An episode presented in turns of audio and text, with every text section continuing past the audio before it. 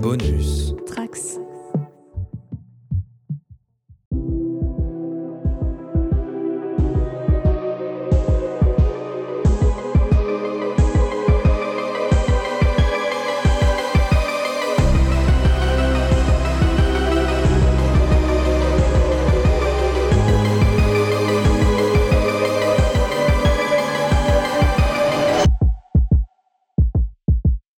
Bonjour à toutes et à tous et bienvenue dans ce nouveau format du festival Court Métrange. Aujourd'hui, deux teams vont se faire face euh, afin d'explorer les trois grands thèmes euh, de cette 17e édition du festival, à savoir, vous le savez, le diable, les enfers et autres possessions démoniaques.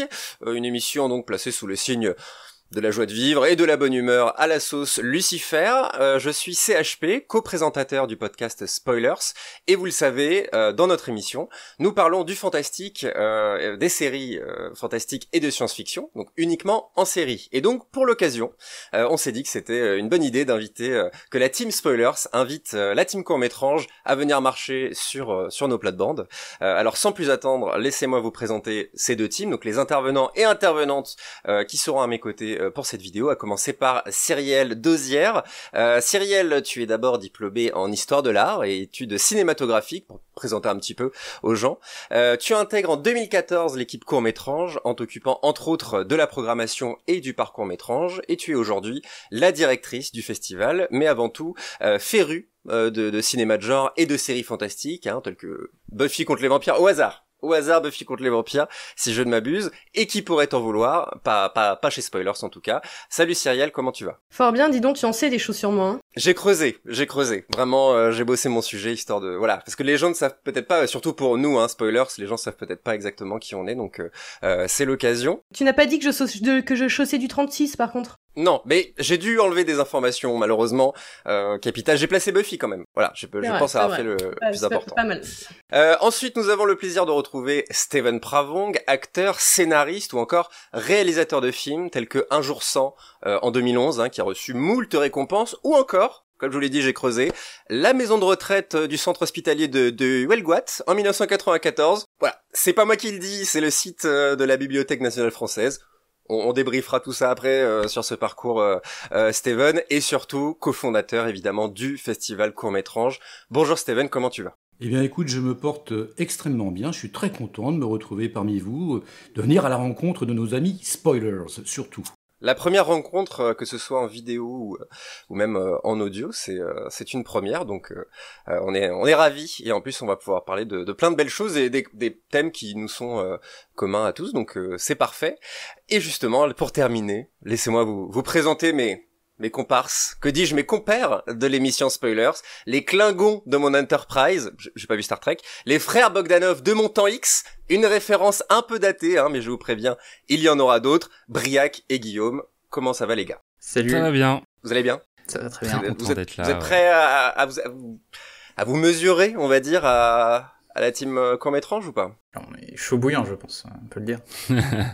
J'espère bien. On va faire de notre mieux, en tout cas. Euh, on, on, est dans notre terrain de jeu, euh, donc en tout cas, je pense que l'échange va être intéressant et, et le ping-pong haletant. Bah, comme on l'a dit, on est là pour donc explorer les, trois thèmes principaux de, cette édition. Après, que ce soit dit dès le départ, et clairement, ce sera donc en série, évidemment, mais on va pas faire toutes les séries du, thème. Hein. On, voilà, on va échanger sur ces sujets-là. On va évidemment pas faire une liste. Il y a un concept, hein, on retient quand même l'idée, mais voilà, forcément, euh, on n'est pas là pour euh, euh, pour lister intégralement les séries de ces domaines-là, donc voilà, ne, ne, vous inquiétez pas là-dessus. Je vous propose de commencer par le diable. Voilà, je, je, je vous sens, je vous sens bien sur sur ce thème-là. Le, le, diable, tout simplement. qui qui voudrait commencer? Est-ce que est-ce que Cyrielle, tu tu voudrais commencer à à nous parler de de ce thème-là avec une série encore, alors pas Buffy, mais une série qui t'est chère? Oui, bien qu'il y en a à dire hein, sur, euh, dans Buffy contre les vampires sur le diable, mais je vais pas user toutes mes cartouches d'un coup. Je vais essayer de parler d'autre chose. Euh, oui, on a, nous nous sommes souvent délectés, nous, euh, consommateurs de petits et grands écrans et donc de séries, sur, sur des productions sérielles qui s'amusaient à représenter la figure énigmatique et pourtant extrêmement représentée qu'est le diable, Lucifer, etc. Euh, j'avais envie de vous parler de la série Penny Dreadful, qui n'est pas, qui est une série qui a été largement discutée, analysée par la critique et qui a un succès public relativement important même plutôt important. Et c'est une série, moi, qui m'a fascinée. Donc j'avais envie d'ouvrir le bal avec, euh, avec la représentation que cette série peut proposer du diable. Et surtout, et c'est là où ça va être perfide, et je pense que ça va résumer aussi quand même pas mal de choses de, notre, de nos discussions, c'est-à-dire que le diable n'y est absolument pas représenté comme un un animal humanoïde mi-bouc, mi-joli garçon avec des cornes et une peau tout rouge, mais plutôt euh, se retrouve sur un schéma assez métaphorique et évidemment euh, euh, ils ne sont pas du tout le seul à le faire, un schéma assez métaphorique avec des figures emblématiques qui renvoient surtout à l'immense interrogation humaine de, et morale du bien contre le mal. Donc je, commence par là, j'enfonce une porte ouverte comme ça, on peut, on commence dans le bon esprit. Euh, Penny Dreadful est une euh, série qui a été produite aux États-Unis, mais dans laquelle nous retrouvons notre très charmante actrice française Eva Green, qui est une, une fierté nationale, en tout cas pour moi, mais je pense que je ne suis pas la seule. Euh, c'est une série qui est créée par John Logan et produite par Sam Mendes, un duo qu'on a déjà retrouvé sur, le, sur le travail de, Skyfall, pardon, sur le travail de Skyfall. Un duo relativement intéressant du coup, même très intéressant, qui dépeint une série qui est en fait une trilogie en trois saisons. Euh, qui, euh, une trilogie en trois saisons qui se passe dans Londres à la fin du 19e siècle, donc précisément en 1891.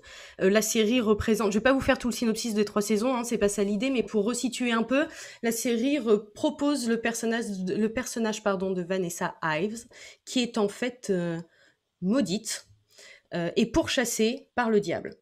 Euh, ce qui est intéressant, c'est que dans cette série qui a à l'esthétique, au travail de la, photographie et à l'écriture fascinante, c'est que euh, le diable, la figure du diable est représentée euh, sous différents axes, un axe relativement différent sur chacune des trois saisons et en même temps un axe commun. Je m'explique, Vanessa est pourchassée par Dracula, vous allez me dire, a priori, c'est pas le diable, ce n'est pas Lucifer, et pourtant, euh, attention, divulgachage extrême, hein, je préfère le dire aux gens qui nous Ça y est, c'est l'alerte est lancée, de toute façon. Oui. Voilà. Ah, si vous n'avez pas vu cette série, vous passez d'une minute et vous revenez plus tard. Mais euh, nous, on découvre, je, je, vous, je vous donne pas des, des informations qui vous gâchera le plaisir de cette série, parce que bien entendu, sa qualité réside dans autre chose que simplement euh, son arc narratif, mais Hmm. On découvre assez vite que en fait Dracula est le frère de Lucifer et que quand Lucifer est tombé, il est tombé avec son frangin. Hmm. Lucifer se bat pour essayer de récupérer l'âme de Vanessa, qui, euh, elle, est particulièrement prisée en dehors d'être ravissante, mais ce n'est pas la question. Elle a aussi un certain nombre de pouvoirs psychiques qui ne sont pas surdéveloppés par la série, mais qui admet surtout qu'elle a une ouverture vers l'autre monde, euh, plus importante que les autres êtres humains. Là où Lucifer euh, cherche à corrompre son âme et à lui voler son âme classique pour Lucifer le diable, euh, Dracula cherche à l'épouser, pour faire aussi la nique à son frangin. Je vous le raconte de façon un peu ironique, mais la série est extrêmement profonde puisque l'écriture des personnages va très loin, des personnages très intéressants puisque Penny Dreadful s'amuse à reconstituer une forme de bestiaire fantastique euh, avec de très très nombreuses références et à réécrire l'histoire de beaucoup de personnages mythiques qu'on retrouve dans les univers fantastiques. Donc on retrouve le, personnage de Mina Harker de Bram Stoker donc euh, sur le sur le conte Dracula mais aussi Frankenstein et comme Steven me l'a soufflé mais je vous le dirai pas quand, évidemment le personnage de loup-garou d'un un personnage de loup-garou euh, qui porte et on le découvre au fur et à mesure de l'évolution de la série le nom de Talbot qui n'est d'autre que une référence évidemment au film euh, Le Loup-garou de George Wagner. Euh, c'est truffé de références comme ça au fur et à mesure. Euh, une tribu de sorcières dont l'une s'appelle Hécate fait directement référence à Macbeth. On en retrouve partout. Alan Quaterman aussi est présent dans ce film. Donc on retrouve ces personnages qui sont réécrits, qui sont repensés dans un univers du XIXe siècle, donc extrêmement intéressants sur leur écriture et la façon dont les personnages vont évoluer. Euh, au cours des trois saisons, comme je le disais, le diable est présenté de façon différente, sur un motif différent, donc frangin de Dracula, mais on découvre aussi Dracula dans la première saison, on va redécouvrir un coven de sorcières qui euh, sont euh, à l'ordre du maître, donc de Lucifer, et qui essaye de piéger Vanessa Ives, qui va d'ailleurs réussir à divulgachage encore, qui va réussir à ne pas se laisser emporter par le mal en, détruisant sa propre effigie. Je vous passe toutes les métaphores euh, évidentes et en même temps très profondes que cela représente. Et on le, retrouve évidemment dans la troisième et dernière saison, euh, où elle va directement affronter et Lucifer et Dracula. Je vous dis pas jusqu'où on en est, jusqu'où ça va, et, euh, et si elle s'en sort, ou si elle s'en sort pas, ou si elle gagne, ou si elle gagne pas, vous découvrirez ça en regardant la troisième saison. Euh, donc saison série particulièrement intéressante à l'esthétique extrêmement travaillée et très noire, euh, avec une non seulement une psychologie de personnages très écrite et non, avec des évolutions très intéressantes, mais surtout une, une mélancolie qui se dégage de cette série, qui moi m'a beaucoup fascinée. Et je tiens à préciser juste un petit clin d'œil sur la séquence de, de possession démoniaque et d'exorcisme qu'on retrouve dans la première saison, euh, qui est qui fait partie, à mon sens, des plus belles que euh, la production audiovisuelle a réussi à créer.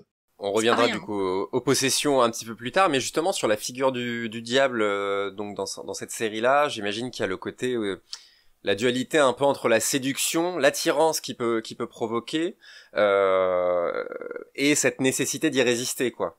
Est-ce que c'est est-ce que tu, tu nous as fait un, une liste de quelques monstres, euh, notamment le loup-garou du coup, euh, qui moi m'a fait un petit coup penser à la Ligue des Gentlemen extraordinaires. Hein, je suis obligé de, de la placer, mais il n'y a pas le loup-garou, je crois, dans celle-là, mais voilà, on retrouve un peu cette idée-là, mais du coup dans une représentation euh, qui se veut nouvelle, originale, on va dire? Oui, qui est complètement dans la trahison des, euh, des personnages d'origine que la littérature a créé, mais qui en même temps est bien évidemment un hommage et une réadaptation, une réadaptation très forte. Euh, oui, c'est le, bien entendu l'ensemble de ces personnages, et c'est le, c'est leur, euh, c'est leur postulat de départ et qui va être filé jusqu'à la fin de la, de la réalisation de ces trois saisons. Les, les différents personnages euh, sont dans une, une lutte intérieure permanente entre le bien et le mal, qui va s'illustrer par euh, euh, différentes approches. Euh, le docteur Frankenstein va par exemple être fascinant sur c'est un, un, un addict, c'est un drogué, mais en dehors de ça, sur sa capacité à recréer la vie, ce qu'il a envie d'en faire. Il va osciller sur, ses, sur la, tangente morale hein, très ancienne de est-ce qu'on où est le pacte moral, où est le pacte sociétal euh, du début à la fin de la série? Tous les personnages vont comme ça contrebalancer, enfin, vont, tous les personnages vont comme ça systématiquement euh, passer d'un bord à l'autre, euh, être des grands défenseurs du mal, mine de rien, par leurs erreurs qui sont extrêmement humaines, et en même temps d'être des grands défenseurs du bien par leur réussite et leur valeur morale, euh, qui va aussi permettre que le monde ne s'effondre pas euh, dans les mains de Lucifer, par exemple. Mais je suis d'accord avec toi, je suis d'accord avec toi, euh, CHP. effectivement, l'association des personnages, l'association en l'occurrence totalement anachronique, euh, de tous ces personnages-là évoque la Ligue des Gentlemen Extraordinaires, à ceci près que on en offre une vision beaucoup plus mature et beaucoup plus sombre. ce sont tous des personnages qui sont euh, frappés à titre individuel d'une malédiction, en fait, qui vont combattre euh, chacun de leur côté tout au long, de, tout au long des, trois, des trois saisons.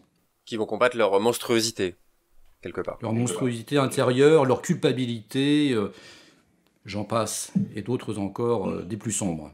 Hmm. Le principe de la rédemption est un motif très très fort hein, dans cette série, évidemment, mais c'est aussi une, interrogation existentielle très forte sur euh, la place que chacun souhaite donner à sa vie, mais aussi quelle est la place que chacun souhaite prendre dans le système, dans un système profondément inégalitaire, évidemment. On est dans l'onde du 19e siècle. Euh, les, grands, les grands clivages sociaux sont évidemment présents. Et c'est une série qui a quand même euh, le, mérite de remettre en avant quand même, et je, me permets de le préciser parce qu'on ne le précise encore pas assez, euh, la force symbolique, métaphorique et morale de ces schémas, de ces figures de monstres. Et bien entendu, la, la mise en avant de Lucifer et de son frangin Dracula, parce que peu importe Dracula, hein, ça permet juste aux auteurs de, mettre en place une, créature mythique et légendaire. Mais en fait, Dracula, frangin de Lucifer, est clairement l'incarnation du mal avec un grand M, peu importe le nom qu'il qu'on lui donne. En tout cas, il y a aussi quelque chose d'assez intéressant dans cette série que l'on retrouve dans la saison 1 par les séquences de possession qui sont vraiment Eva Green, elle les jetons, euh, c'est assez impressionnant, mais aussi dans la saison 2 de par euh, l'attaque d'un coven de sorcières, mais je vous passe les détails, c'est la création d'une langue qui est la langue de l'enfer, qui est la langue du diable, et qui est une langue qu'ils vont appeler le verbis diablo. Euh, c'est une langue qui permet de rentrer en connexion avec le mal, avec un grand M, je le précise, pas le mal euh, masculin, hein, on est d'accord, qui permet de rentrer en connexion avec le mal avec un grand M et qui permet surtout d'ouvrir les portes. Euh, Vanessa Ives parle cette langue et euh, les disciples de Lucifer parlent cette langue et, et un, très joli, développement se crée autour de textes mythiques retrouvés à la, euh, au British Museum qui vont justement nous apprendre la mythologie de Lucifer et son histoire de famille et, euh, qui s'avèrent être des documents qui sont le, les mémoires de Lucifer. Là où le fameux, personnage de loup-garou, qui a priori, même si ça a été traité de façon très différente à travers les âges, mais le personnage de loup-garou qui, a priori, est un personnage, euh, est une figure de monstre violent euh, carnivore et, euh, est un danger, est un personnage très ambigu puisqu'il est effectivement violent, carnivore et un danger, mais c'est aussi en fait le lupus dei, le, chien de Dieu, qui est là pour protéger, mine de rien, Vanessa Ives et qui va proposer des un, dénouement passionnant par rapport à sa propre histoire, la propre histoire de ce personnage, mais par rapport à l'histoire globale. Et qui incarne à la perfection ce côté justement, on subit notre notre malédiction, comme euh, comme le disait euh, euh, Steven. on en a beaucoup parlé nous dans Spoilers, mais il y a aussi une nécessité dans le fantastique, on va dire aujourd'hui, de, réinventer des figures connues de, voilà la plupart des gens. On parlait du loup-garou et le diable est un petit peu presque en haut de la pyramide, mais il y a aussi des séries justement qui s'adaptent à notre siècle où forcément le fantastique est confronté peut-être euh, à des technologies, ce genre de choses. Je pense à, à, à toi, Guillaume, on a beaucoup, tu, tu m'as vanté ton, ton, ton, ton, amour, je sais pas si le terme est pas trop fort, mais voilà, ton goût pour, euh, pour la série Westworld. Moi, c'est ça que ça m'a évoqué parce que il y a la notion de monstre, en fait, dans, dans Westworld, le côté, euh, bah, les, les, machines, tout simplement, qui sont euh, comme nous, mais qui sont euh, dangereux, qui peuvent inspirer la peur, qui peuvent, euh, qui, qui, qui, sont, qui ne sont pas limités par euh, le temps, par exemple, ce, ce genre de choses. Est-ce que tu vois des similarités avec ce que ce que vient de nous expliquer Cyrielle sur Penny Dreadful? Effectivement, ça sera un petit peu mon angle d'attaque de voir comment, de son côté, la SF va pouvoir manier ces thèmes qui sont d'ordinaire peut-être plutôt euh, euh, associé à la série fantastique ou à la série d'horreur. Et euh, tu citais Westworld, j'en parlerai régulièrement à travers les, les, trois thèmes parce que sous ces atours de série d'anticipation, de série très technologique, elle va développer une iconographie, une image dans sa réalisation et aussi parfois dans ses personnages qui est très liée justement à cette figure du diable, cette figure des enfers, cette figure de la possession aussi, puisque finalement les hôtes ne sont qu'une enveloppe euh, dans laquelle euh, une âme robotique, on va dire, vient se loger euh, réincarnation après réincarnation. Et je pense en effet que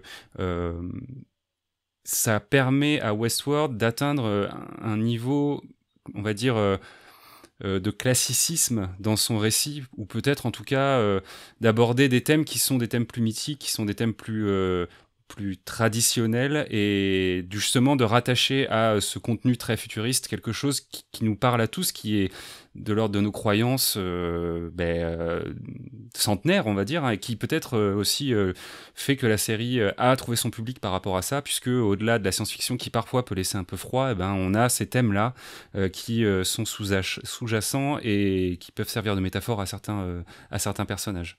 Non, je disais qu'effectivement, dans, le cas de Westworld, comme probablement dans d'autres euh, séries qui, euh, qui abordent le, thème de, la, de, l'ultra-technologie hyper sophistiquée, la question du diable est quand même relativement centrale, puisque le, diable est possiblement dans la machine, la technologie est historiquement, a souvent été regardée historiquement comme des inventions tout à fait, euh, tout à fait démoniaques. On a vu comment comment euh, nous avons pu percevoir l'arrivée, l'entrée des nouvelles technologies dans nos vies. Et ces révolutions techniques-là ont souvent, souvent été perçues comme des, comme des, de, véritables travaux du démon. Alors, ce qui est vrai dans le cas de Westworld, c'est que ce qu'il y a de diabolique, qui, qui, qui sont les diables d'ailleurs dans, Westworld Finalement, ce sont les inventeurs, c'est-à-dire ceux qui produisent des, de véritables outils de dessaisissement de l'humain. Donc, à partir de ce moment-là, la machine, elle a toutes, toutes les mauvaises vertus de la, créature diabolique, elle aussi, quoi. C'est exactement cette thématique que l'on retrouve dans la saison 8, ça me fait penser, c'est pour ça la saison 8 de American Horror Story, Apocalypse.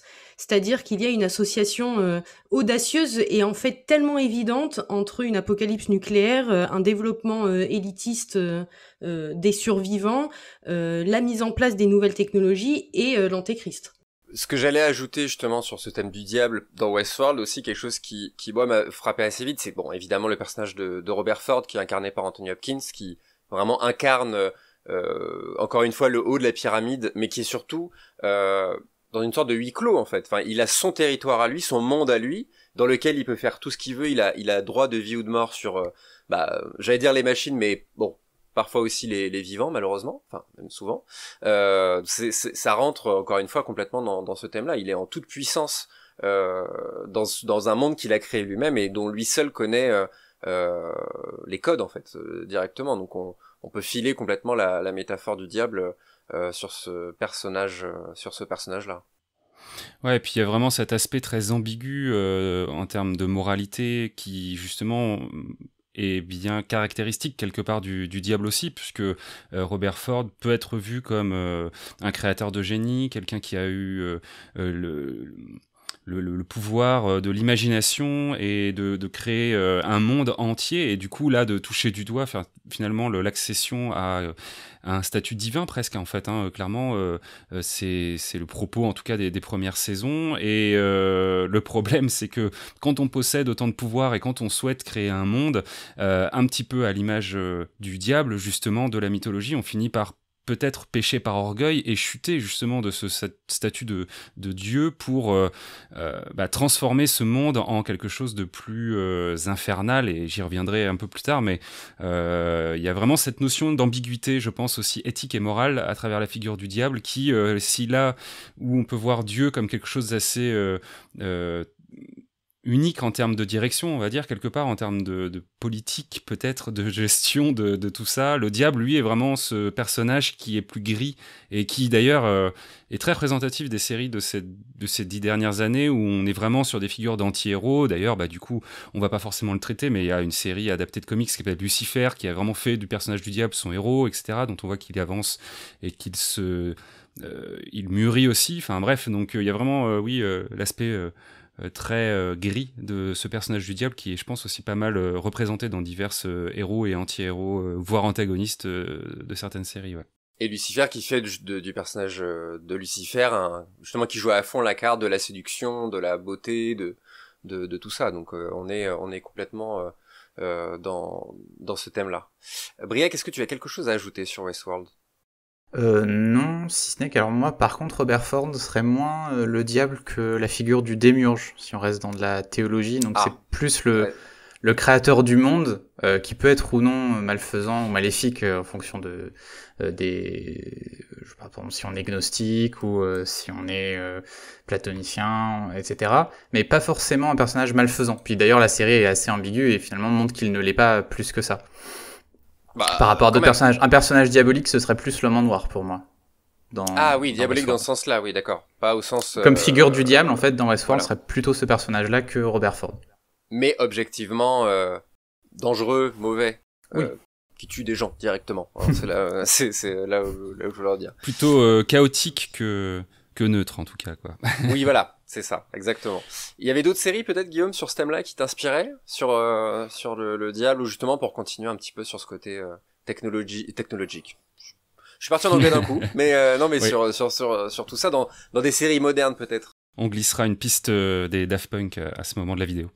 Euh, ouais, je, donc ce thème de la SF, effectivement, ça m'a fait un petit peu cogiter parce que j'ai tout de suite eu une image en tête quand on a parlé de ce thème de la rencontre avec le diable et qui se situait plutôt dans une série euh, on va dire de type anticipation ou de type euh, science-fiction. Donc euh, science-fiction, hein, je reprécise pour enfoncer les portes ouvertes, c'est ce genre qui décrit un, état futur du monde, qui extrapole des données scientifiques ou, technologiques, voilà.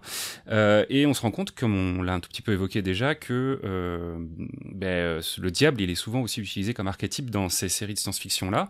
Et parce que déjà, cette figure du diable, on la retrouve euh, juste dans deux clichés pour moi de la SF, qui est, Briac citait le, terme euh, à l'instant, qui est le scientifique euh, démurge, donc qui va créer des mondes comme ça, et d'un premier côté, et de l'autre côté, euh, plutôt l'évolution technologique en elle-même, qu'elle soit matérielle ou à travers des machines extraordinaires, euh, qui euh, du coup pose des questions philosophiques, éthiques sur bah, notamment par exemple l'intelligence artificielle, on le citait vis-à-vis de, de, Westworld.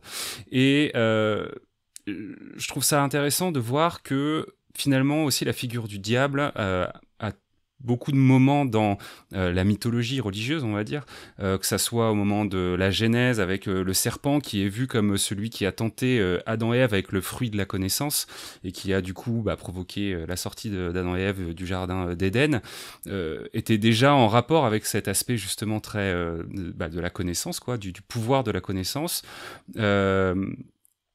que un peu plus tard le diable était souvent vu comme euh, du coup un ange déchu, un ange rebelle qui se voulait être l'égal de Dieu et qui du coup descendait un peu de son piédestal, qui était chassé euh, euh, pour faute d'orgueil, et puis aussi de se rendre compte que pour le détail entre guillemets dans le conte allemand qui porte le même nom, Faust est un savant désabusé qui du coup contracte un pacte avec le diable en échange d'une vie de plaisir. Donc euh, il y a comme ça à chaque fois, euh, comme le disait très bien Steven, cette euh, accointance entre la, figure du diable et puis la notion de, euh, en tout cas, euh, d'avancée technologique, de science, euh, de, de, savoir technologique. Et donc c'est intéressant de voir comment cette figure elle a évolué jusqu'à nous en fait et de voir que cette figure du savant elle est souvent c'est souvent un cliché notamment de littérature pop de récits d'espionnage ou encore du genre très euh, codifié et très euh, en vogue aujourd'hui du genre super-héroïque où on a souvent comme antagoniste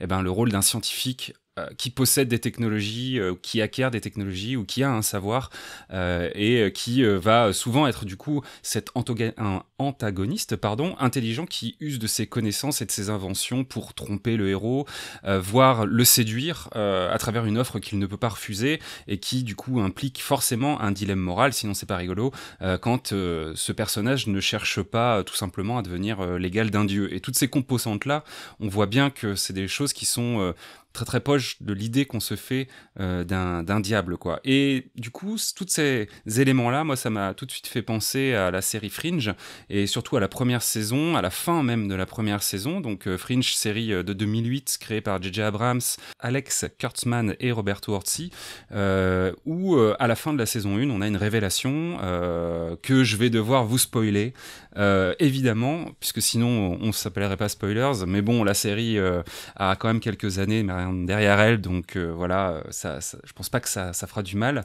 Euh, ça donnera peut-être même envie de regarder la, la, série. Et donc, qui met euh, en scène l'agent Olivia Dunham, l'agent du FBI, qui est incarné par Anna Torv, sur la piste de phénomènes extraordinaires qui semblent tous reliés et tous d'origine technologique.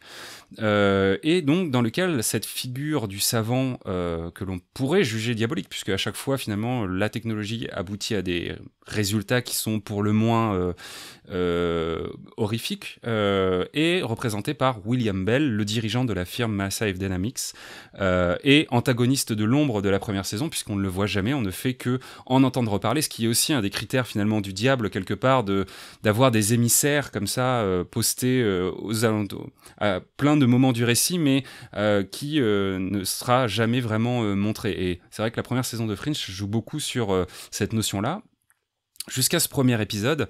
Et d'ailleurs, on peut y voir un petit parallèle pour la parenthèse avec la série Lost qui se terminait aussi sur une révélation euh, des personnages qui là faisait plus penser quelque part à l'ouverture de la boîte de Pandore, si on reste dans la mythologie, euh, dans les mythes, et qui nous laissait vraiment sur notre fin. Et là, on sent que sur Fringe, puisqu'on a aussi à l'origine J.J. Abrams, euh, quelque chose qui va donner un petit peu plus de biscuit, on va dire, aux fans de la série avec la révélation de pied en cap du de cet antagoniste William Bell. Et du coup, quand on observe un peu la mise en scène de cette scène, euh, qui est littéralement à peine les 10 minutes de la dernière saison, euh, enfin de la première saison, on se rend compte que euh, ben, la, la, mise en scène de tout ça est vraiment très intéressante par rapport à cette notion de la rencontre avec le diable, puisque Déjà pour commencer, Olivia elle va devoir emprunter un passage vers un autre plan, aussi bien physique, puisqu'elle emprunte un ascenseur pour rejoindre William Bell. D'ailleurs c'est intéressant de voir que cet ascenseur descend et ne monte pas. Euh, il descend dans les entrailles de cet endroit dans lequel euh, on est qu'on ne sait pas encore euh, quelle est sa nature. Et un autre plan, celui-là, métaphysique, puisque, et c'est là où je vais devoir spoiler, William Bell se situe dans une réalité alternative qui n'est autre que les du World Trade Center qui, dans cet univers parallèle, n'ont pas été détruites, ce qui rajoute au caractère euh, un caractère presque d'ailleurs blasphématoire en fait à cette scène puisque on est euh, donc euh, huit ans après les événements du World Trade Center, ça reste quelque chose qui est relativement euh, enfin qui est difficile pour les Américains. Et faire ce choix-là dans la série montre bien que voilà il y avait quelque chose euh, de l'ordre du diabolique entre guillemets qui voulait être euh, montré dans cette série. Peut-être pour se le réapproprier aussi. Ça c'est une autre analyse qu'on pourrait faire dans un autre sujet. Mais voilà en tout cas, on a en termes de mise en scène de, cette rencontre déjà euh, géographiquement on va dire quelque chose qui est euh, très lié avec le fait de s'enfoncer dans un territoire inconnu et de descendre dans euh, des, des niveaux comme les cercles de l'enfer quelque part. Et l'apparition de Belle en elle-même, elle présente aussi des symboles qui renforcent cet aspect-là, en tout cas moi je trouve, puisque de son entrée euh, dans son bureau faite dans l'ombre, dans lequel on ne voit dans ses mains qu'une pochette euh, dont le cuir est un cuir de reptile, de serpent peut-être même, euh, qui entoure cette, cette pochette, jusqu'à la révélation de son interprète, donc qui est Leonard Nimoy, hein, l'interprète de Spock dans la série originale Star Trek. depuis l'ombre avec cette phrase, j'ai attendu longtemps ce, moment qui est quand même une phrase ultra cliché du, méchant, entre guillemets, hein, qui va se révéler, qui est vraiment ce. Avec un chat, tu vois, dans les mains comme ça. Je vous attendais, Exactement. Monsieur c'est exactement ça. À la lumière et à son attitude super euh, charmante, puisque c'est un peu le twist aussi de cette euh, fin de scène, c'est que euh, William Bell, là où on l'a montré comme étant un peu le, celui qui a créé toutes ces situations relativement horrifiques via la technologie, se montre comme quelqu'un de, de très charmant, de très charmeur, qui rejoint encore là aussi la figure du diable séducteur.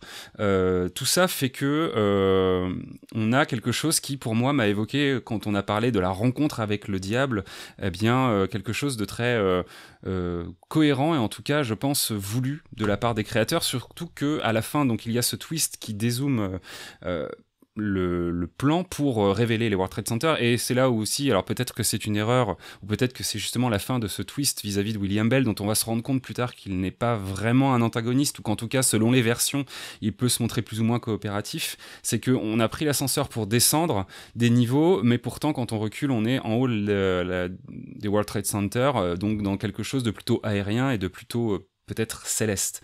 Euh, donc voilà, moi ça m'a un petit peu fait penser à cette scène-là et à cette figure comme ça euh, du savant, euh, du génie euh, qui quelque part a les critères du diable. Ça, ça me fait penser aussi, si on peut citer rapidement quelques autres exemples, mais au personnage de Lady Trieux dans, dans Watchmen, hein, la série de Damon Lindelof dans HBO, où on a très clairement son introduction dans une scène où très faustienne, hein, où face à un couple de fermiers, elle va leur faire une proposition qu'ils ne pourront pas refuser et pour cause, vous regarderez la série pour comprendre, mais euh, ils peuvent clairement pas refuser cette proposition.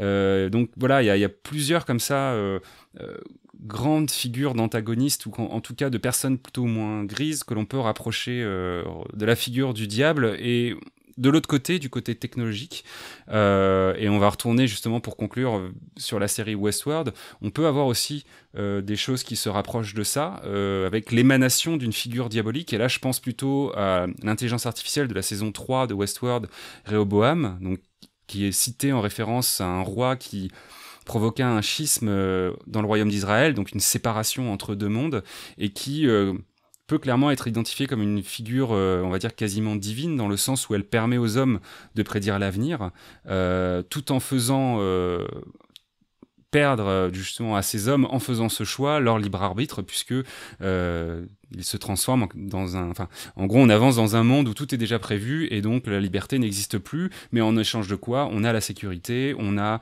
euh, quelque chose, un monde qui serait censé être un monde meilleur. Et là aussi, encore une fois, on a, à travers cette fois une entité purement technologique, euh, cette notion de pacte euh, faustien, de, de, pacte avec le diable. et voilà.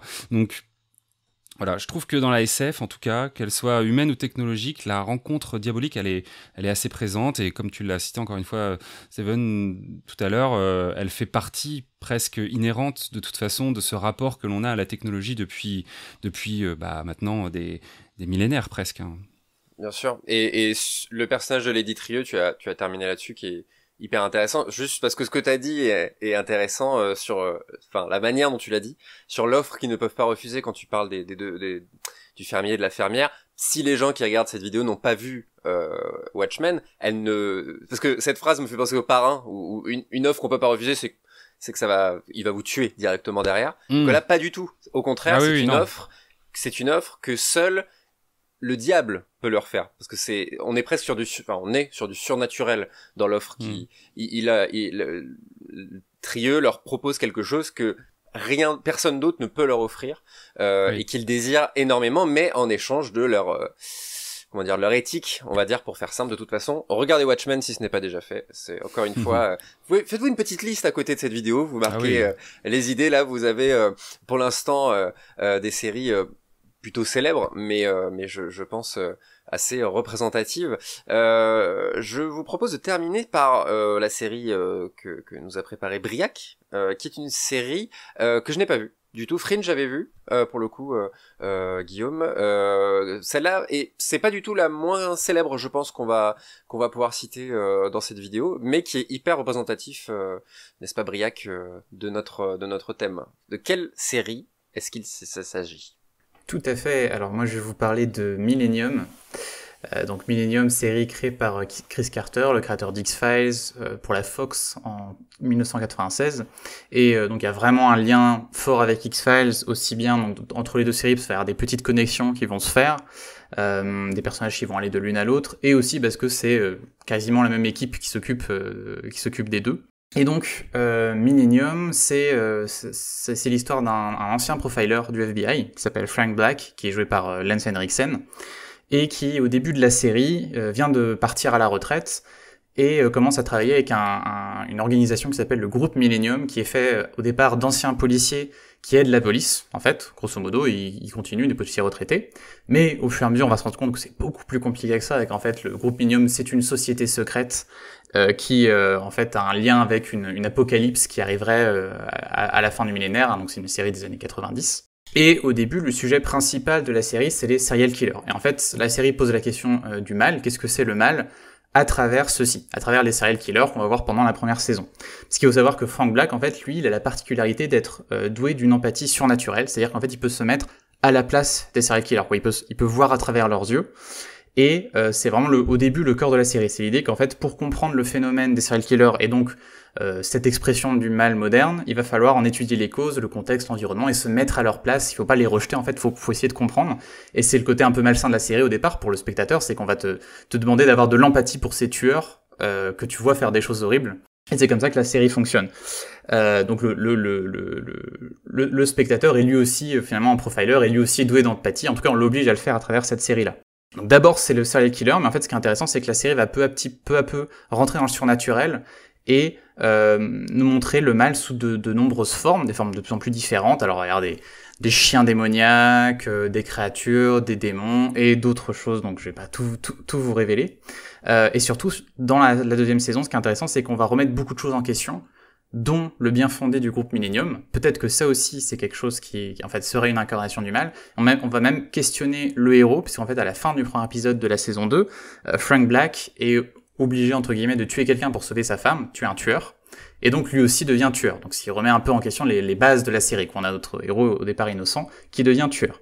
Et donc la série nous fait faire face au mal à travers ses multiples déclinaisons, et donc déjà ceux qui rencontrent le mal dans Millennium, c'est les spectateurs à chaque épisode, chaque saison, qui se confrontent à des, à des, euh, bah, des déclinaisons du mal et du diable finalement. Euh, et ça c'est permis par la forme sérielle, et donc euh, c'est par ses déclinaisons, la réflexion sur le mal dans la série va prendre de plus en plus de profondeur. Et euh, moi, je, vais m'attarder sur une rencontre en particulier, qui est celle d'un épisode qui s'appelle The Curse of Frank Black, qui est dans le sixième de la deuxième saison. Mais avant de vous en parler, il faut juste que je pose certaines choses pour que ce soit quand même assez clair. Et il faut savoir que là où je vous ai parlé du mal, euh, à l'inverse, il y a une représentation du bien dans la série qui, euh, en fait, est incarnée par la femme et la fille de Frank Black, donc sa famille, et l'endroit où ils vivent, ils emménagent au début de la, saison, de la série, c'est une, magnifique maison jaune dans une banlieue américaine. Et c'est vraiment, c'est l'incarnation de l'espoir, le symbole de l'espoir dans Millennium. Or, celui-ci déjà a été corrompu pendant la première saison, dans un épisode qui s'appelle Lamentations, qui est un des premiers à introduire le surnaturel dans la série. Et euh, en fait, il y a un personnage qui, qui apparaît qui s'appelle Lucy Butler, qui est euh, une femme qui euh, peut, en fait, qui est femme mais qui peut se transformer en homme, et surtout par moment, la, mise en scène nous révèle qu'elle a une vraie forme monstrueuse et qu'en fait, on est probablement face à un démon. Et Lucy Butler euh, assassine dans la cave de la maison euh, des Blacks un des meilleurs amis de Frank, un policier qui s'appelle Bob Bletcher. Et à partir de là, déjà, on sent qu'il y a quelque chose qui va mal tourner pour Frank Black parce que voilà, il perd son meilleur ami. En plus, dans cet endroit qui est censé être l'endroit où qui le protège du mal. Ça, ça va revenir par la suite. Et donc, dans euh, The Curse of Frank Black, on a un épisode qui se passe à Halloween, euh, qui est un épisode dans lequel on parle assez peu, c'est très visuel, donc c'est pas toujours facile de vous le résumer de manière assez intéressante. Je vais essayer d'aller assez vite. Euh, et en fait, dans celui-ci, Frank, euh, qui s'est séparé euh, avec sa femme après justement, je vous disais qu'il a tué quelqu'un, il a été obligé de tuer quelqu'un, mais sa femme, ça l'a trop choqué, donc ils sont séparés pour le moment, seulement de la saison 2. Euh, Frank est en train d'accompagner sa fille qui fait le tour des maisons pour Halloween, et il commence à avoir des espèces de visions, et il voit euh, au, souvent, genre au fond d'une rue ou à une fenêtre, une euh, le diable en fait. Donc vraiment, euh, mais genre représenté clairement quoi, avec en rouge, avec des ailes, avec des cornes, une figure de, de, de démon qui est en plus très bien faite parce que c'est toujours des plans très furtifs. il, il, vous savez, il regarde, puis il re-regarde et déjà ça a disparu. Et c'est un costume qui est à la limite du ridicule, mais qui du coup le rend très malsain. Il y a vraiment un côté inquiétant quand on regarde cet épisode-là. Et Frank, après avoir déposé sa fille, va passer une très mauvaise soirée parce qu'en plus, il y a plein de, tout, se met à faire, il y a des pannes autour de lui tout le temps, genre son autoradio marche plus, sa voiture est en panne, etc. Et à cause de la panne de sa voiture, il va se retrouver dans son ancien quartier et face à euh, la Maison Jaune. Donc euh, il se retrouve face à tout ce qu'il a perdu à ce moment de la saison, donc sa famille, euh, l'espoir, etc. Et il se rend compte en plus que maintenant c'est un endroit où vont les jeunes pour se faire peur et il, surprend un groupe de jeunes en train de raconter l'histoire de la mort de son ami et dire que maintenant euh, Frank Black est hanté par, par son fantôme, etc. il se demande même s'il va rencontrer le, fantôme de son ami. Et finalement ça déclenche un flashback en fait de lui quand il était enfant à Halloween et que dans son quartier en fait il y avait un paria un, mec euh, complètement isolé qui était un vétéran de la Seconde Guerre mondiale, qu'il était allé le rencontrer euh, un jour à Halloween et que ce mec-là, qui était à moitié alcoolique, lui disait Est-ce que tu sais qu'Halloween, c'est le jour où on rencontre les morts euh, les fantômes, et que lui, il aurait bien aimé peut-être que ses amis vétérans qu'il a perdus pendant la guerre viennent le rencontrer. Ce à quoi Franck, quand il était jeune, lui a dit les fantômes n'existent pas, et ça avait choqué le, le, gars. Et finalement, on a un deuxième flashback qui nous montre que cet homme s'est suicidé, et qu'il y avait beaucoup de rumeurs sur lui, peut-être que c'était un, un, espion communiste, euh, on ne sait pas. Et donc, Franck se rappelle ce personnage-là, et... Euh, et, ça le mène en fait à, on sent qu'il s'interroge sur lui-même et à rejeter un peu bah, tout ce qu'il tout ce qu'il a vécu. Et il commence à jeter comme des enfants, vous savez, font Halloween, il jette des œufs sur euh, sa, sa, sa, maison, donc son ancien rêve. Et on voit en plus que quand les œufs font des impacts sur la maison, ils prennent la forme du démon qui, peut, qui, le, qui le suit en fait depuis le début de la soirée.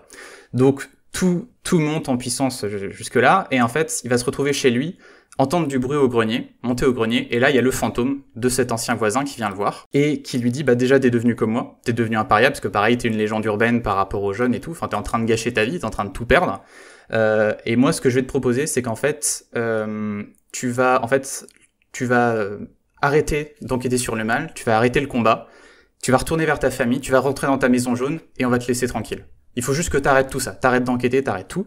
Et on lui dit qu'en fait, le diable est en train de le suivre de plus en plus près parce qu'il sait ce qu'il est en train de faire et que de toute façon il va gagner, donc ça sert à rien de faire ce combat-là. Et tout, tout l'enjeu de la fin de cet épisode, c'est que va faire Frank Black maintenant qu'il a cette information et qu'on nous a rappelé à quel point, bah là, il avait chuté dans sa vie. Il, est complètement seul. Est-ce qu'il va finir comme cet ancien voisin? Est-ce qu'il va se suicider maintenant qu'il a tout perdu? Et finalement, la fin de l'épisode, c'est une scène assez forte où il va retourner devant son ancienne maison le matin il va regarder l'impact, vous savez, de cet œuf qu'il avait lancé, je vous disais, sur sa propre maison. Il va commencer à l'éponger. Et en fait, il y a un plan assez impressionnant où on regarde à travers la maison et on voit que le diable est juste derrière la fenêtre, à le regarder. Et Frank continue à le regarder, le diable disparaît et il continue à éponger, et il reste imperturbable. Et je trouve du coup que cette rencontre avec le diable, qui est donc une parmi d'autres dans cette série, hein, là on a eu les serial killers, on a eu d'autres incarnations, on a l'incarnation ultime, est hyper forte parce que on a l'essentiel de Millennium qui est résumé ici, et le personnage de Frank Black, son espèce de sacerdoce, euh, qui est que il, est en train de tout perdre dans son combat contre le mal. Euh, il, va devoir sacrifier son bonheur, mais il décide de continuer, euh, de continuer à le sacrifier, de continuer à sacrifier son propre bonheur, parce que même si le mal va triompher, il a un travail qu'il doit faire, et c'est cette compréhension du mal. Et donc c'est euh, le retournement d'une rencontre faustienne, c'est un refus du pacte en fait. On nous, on nous montre toutes les raisons qui pourraient le pousser à le faire, et finalement il va continuer son travail. Et donc c'est intéressant parce que tous les enjeux de cette série qui n'est que Rencontre du Diable, résumé en 40 minutes, et c'est peut-être la plus fascinante de la série. Et donc c'est pour ça que tout de suite Rencontre euh, du Diable, j'ai pensé à cet épisode de Millennium. Ce qui est assez intéressant parce que dans la, la, conclusion de la série Penetrateful dont on parlait tout à l'heure, on a exactement, on a un travail sur le même motif, ce qui est effectivement euh, euh, attends, je, je, le redis, attention, divulgachage, mais euh, le, le, personnage de Vanessa Ives va céder au, mal, au diable, de, devenir la, femme de Dracula, euh, la, femme du mal. Euh, et on, a cette, cette acceptation de euh, je, me, je me soumets au mal et tant pis pour le reste. Là où dans la saison 2 de la dite série, on a justement exactement ce dont tu parlais, Briac, c'est-à-dire euh, cette, cette, inversion du pacte faustien, où justement Lucifer va, va montrer à Vanessa Ives de quoi pourrait, comment, le, bonheur qu'elle pourrait atteindre, de quoi pourrait être fait sa vie si seulement elle arrêtait de lutter. Et effectivement, le personnage va décider de continuer à lutter et de tirer un trait définitif sur le bonheur de sa vie humaine pour euh, accéder à des valeurs plus grandes, pour des schémas d'assaise, pour euh, sauver le monde, tout ce qu'on veut, pour euh, diminuer le propos. Mais on a exactement ce type de motif qui en fait est assez souvent traité. Hein. On le retrouve aussi, on le retrouve dans, beaucoup de dans beaucoup de représentations du diable, notamment au cinéma. Hein. Je pense à l'associé du diable, par exemple, qui renvoie aussi à une autre grande figure du, du, du, diable, c'est-à-dire, tu parlais, Guillaume, tout à l'heure, du, diable représenté par celui qui possède le savoir. Euh, l'avancement technologique. Euh, on a aussi le même type de fissure travaillé, c'est exactement le même type de motif, mais travaillé avec juste une petite rotation qui est le diable représenté par celui qui tient le pouvoir, voire l'argent. Ce qu'on retrouve dans l'associé du diable, par exemple, pour parler de cinéma, mais ce qu'on retrouve tout bêtement dans la série Lucifer, qui a un succès euh, assez important en ce moment, dont tu parlais aussi, Guillaume, avec ces personnages de dandy extrêmement séduisants, qui, là, je crois que le personnage de Lucifer dans cette série euh, détient un, nightclub, une boîte de nuit, mais on le retrouve euh, dans l'Associé du Diable avec la question de, l'avocat. On le retrouve euh, dans des séries comme une vieille série, enfin une vieille série, une série qui s'appelait 666 Park Avenue, où on retrouve ce type de motif thématiquement de celui qui, qui a le pouvoir sur la société et qui en fait incarne le mal. Ce qui en dit long hein, sur la glorification ou pas du système capitaliste, etc tout ça ne, sont que des déclinaisons hein, du, diable. On n'aura pas évidemment le temps de, de toutes les lister. On a déjà des exemples. Euh, voilà, on est allé dans pas mal de même Fringe hein, que moi-même j'ai vu Guillaume quand tu nous en as parlé, mais moi-même j'avais pas vu euh, euh, le personnage de, de Belle de cette manière-là. Donc merci pour ça. Et puis voilà, donc tout plein de, de séries à découvrir peut-être pour vous sur le thème du diable. Il nous reste des thèmes. Est-ce que quelqu'un a quelque chose à rajouter sur ce thème? Moi, très brièvement, je pourrais effectivement dire que sur un plan strictement théologique, effectivement, euh, le monde de la finance, comme le monde de la politique, était regardé comme une mer euh, en mouvement, agité, et que euh, c'était l'endroit où possiblement on pouvait trouver les adeptes de Satan, et notamment ceux qui étaient les plus susceptibles de préparer le monde à la venue de l'Antéchrist. Donc c'est tout à fait naturel que, qu'on, retrouve, qu'on retrouve le diable ou ses suppôts dans ces environnements-là, en tout cas. Écoutez, je pense qu'on a à peu près tout dit sur ce premier thème, euh, sur le diable. Encore une fois, plein de choses à, à, ajouter, qu'on pourrait ajouter. On va en rester là, puisqu'on a encore deux thèmes à explorer. On se retrouve dans la prochaine vidéo, euh, qui traitera cette fois-ci des enfers. À tout de suite